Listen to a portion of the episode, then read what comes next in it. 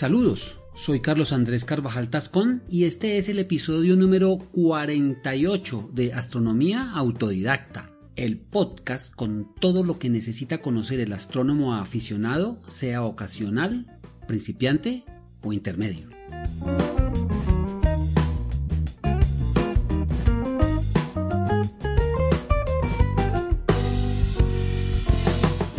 Bienvenidos.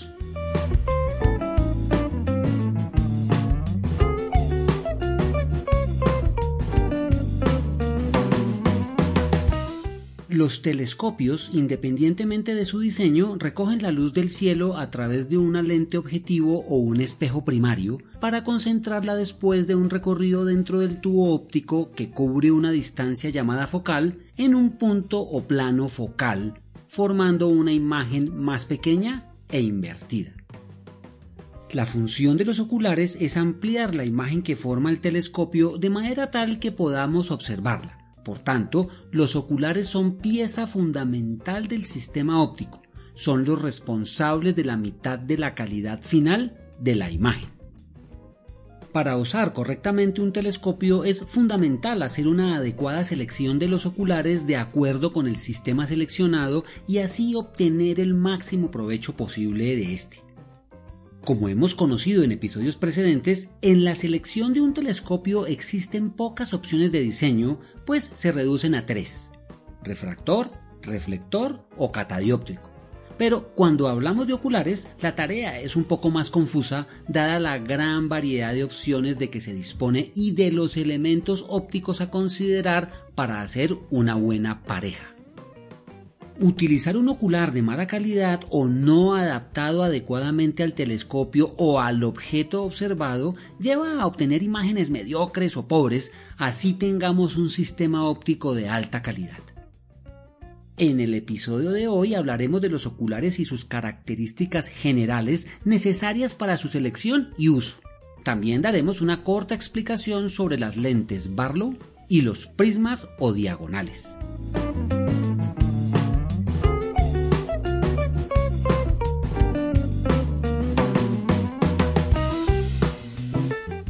Los oculares son sistemas ópticos en sí mismos, ya que están compuestos por varias lentes que se encuentran dispuestas de manera tal que toman una imagen para llevarla a nuestro ojo.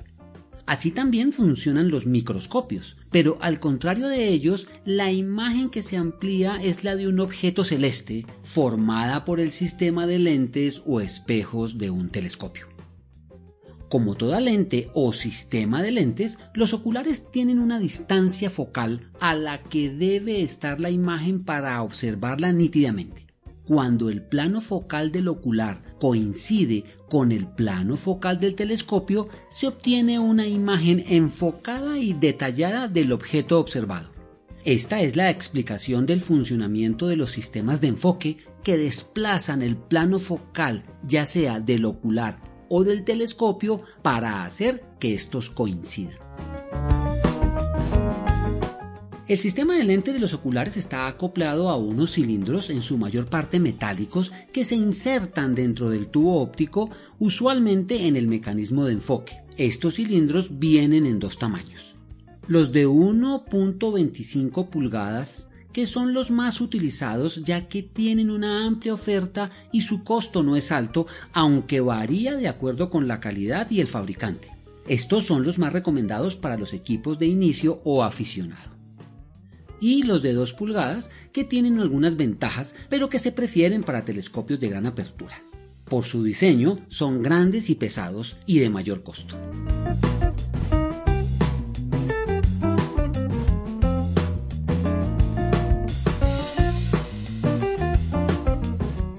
Las características ópticas más relevantes en un ocular y que por tanto es importante conocerlas son la longitud focal, el campo de visión aparente, el eye relief o alivio de pupila y la pupila de salida.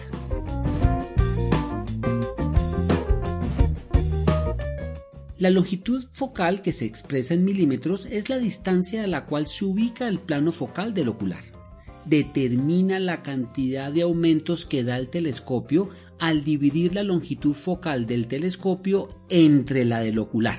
Por tanto, a mayor longitud focal, menos aumento y viceversa.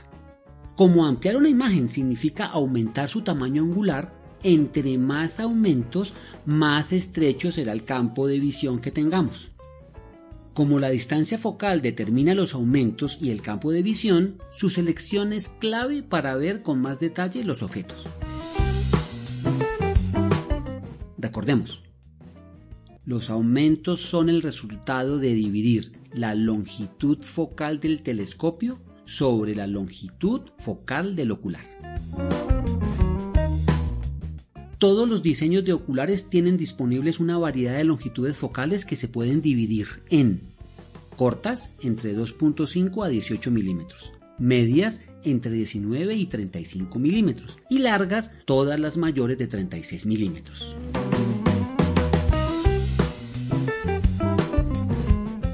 El campo de visión aparente es tal vez, después de la distancia focal, la característica más importante de un ocular.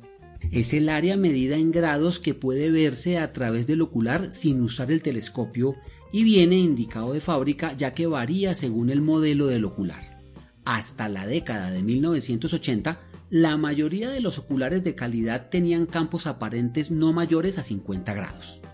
Hoy hay excelentes oculares con campos aparentes de 100 grados y más. Sin embargo, entre mayor campo de visión aparente, son más difíciles de construir y serán más costosos. Los oculares por su campo de visión aparente se dividen en ángulo estrecho menor de 60 grados, ángulo amplio entre 60 y 75 grados y ángulo súper amplio de 80 grados o más. Ahora, el campo de visión aparente no es el área que observamos cuando usamos el ocular montado en el telescopio al cual llamamos campo de visión verdadero. Este campo de visión verdadero depende de la cantidad de aumentos con la que estamos observando y se calcula dividiendo el campo aparente del ocular entre los aumentos usados.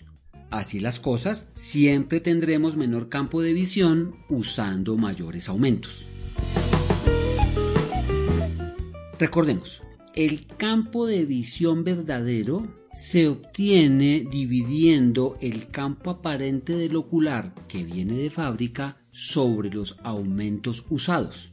Su resultado se da en grados. ¿Qué pasa cuando usamos la misma distancia focal pero en oculares con diferente campo de visión aparente? Veremos que ambos muestran la misma magnificación, pero con campos aparentes más grandes, el campo verdadero será mucho más amplio.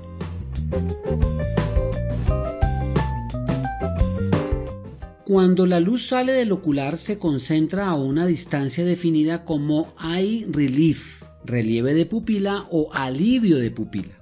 Aunque ninguna de estas traducciones nos convencen y sería mejor llamarla distancia a la pupila, porque es el espacio que debemos dejar entre el ocular y el ojo para poder observar todo el campo de visión verdadero. Esta distancia viene especificada de fábrica para cada modelo. Entre más corta la distancia a la pupila es más difícil observar, sobre todo para quienes usan anteojos ya que toca pegar mucho el ojo al ocular. De otro lado, si la distancia es mayor, la observación es más cómoda, pero esto tiene la desventaja de que cuanto más lejos del ocular está el ojo, se filtra más luz del exterior y es más difícil mantener la cabeza quieta en la posición correcta. En general, sin anteojos se prefiere una distancia a la pupila de al menos 10 a 12 milímetros y con anteojos entre 20 y 25 milímetros. Es importante aclarar, sin embargo, que esto aplica para los usuarios de anteojos que sufran de astigmatismo y que observen a bajos aumentos. De lo contrario, pueden usar el telescopio sin necesidad de ponerse los anteojos.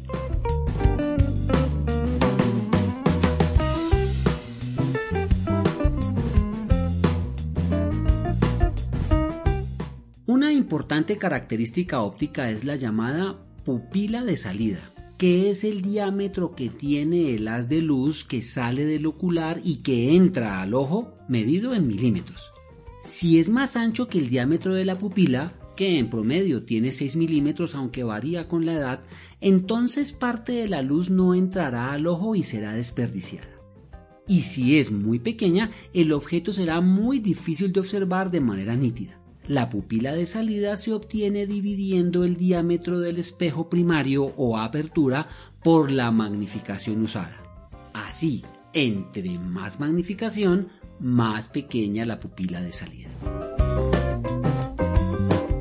Recordemos, pupila de salida es igual a la apertura o diámetro del lente o espejo primario del telescopio dividido sobre la magnificación usada y el resultado se da en milímetros.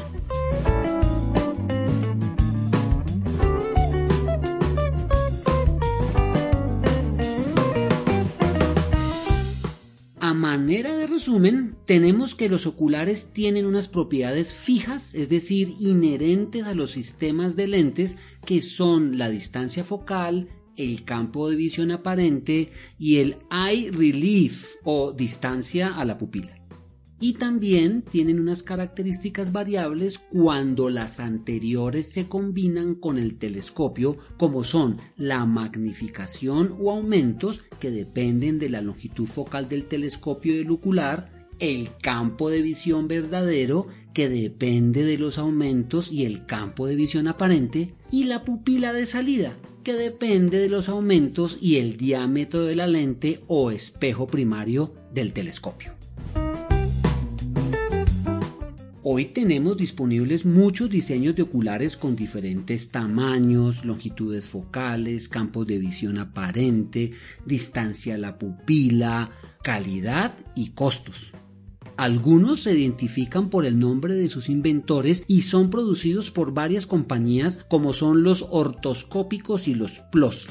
Y otros que son diseños o evoluciones de cada casa fabricante tienen una variopinta nomenclatura.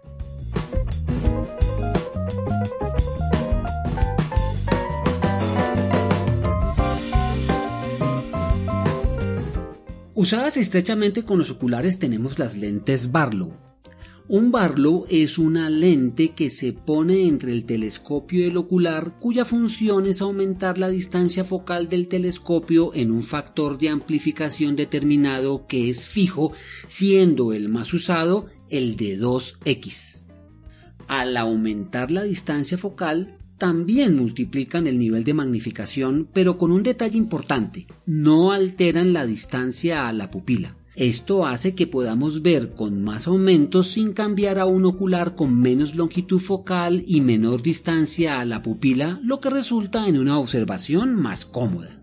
De esta manera, si un ocular genera 100 aumentos, al poner una Barlow 2X, aumentará a 200 aumentos con la misma distancia a la pupila eso sí, reduciendo la pupila de salida y el campo de visión real a la mitad. Las lentes Barlow son muy útiles en los casos en que se tienen oculares con distancia focal muy corta y poca distancia a la pupila, lo que hace que se deba pegar mucho el ojo al ocular. Al poner el Barlow, esta distancia se mantiene a pesar del aumento en la magnificación. De otro lado, tener una lente Barlow duplica la gama de longitudes focales sin tener que comprar más oculares.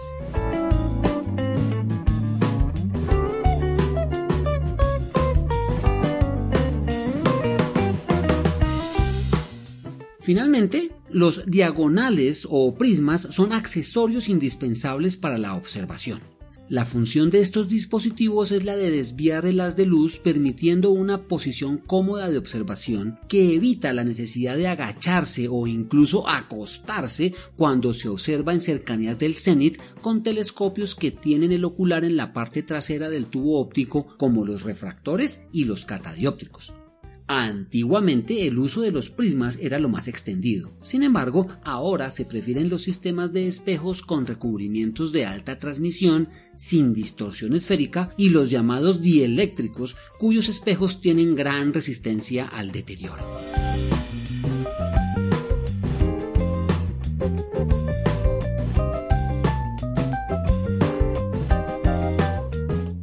De todo lo dicho en este episodio podemos deducir que las recomendaciones para la selección de un ocular dependen de diferentes variables, como el tipo de objeto que se va a observar, las características del telescopio, la visión del observador y por supuesto el presupuesto disponible.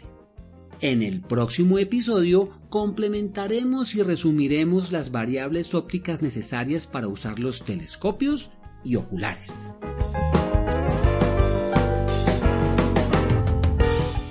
Agradezco la revisión de este tema a mi padre Luis Carvajal, que ha sido mi compañero incondicional de afición y observación.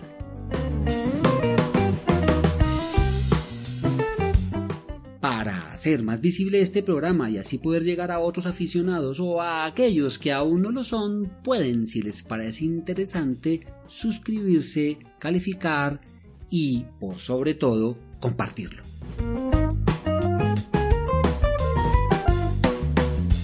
Cielos limpios y oscuros para todos.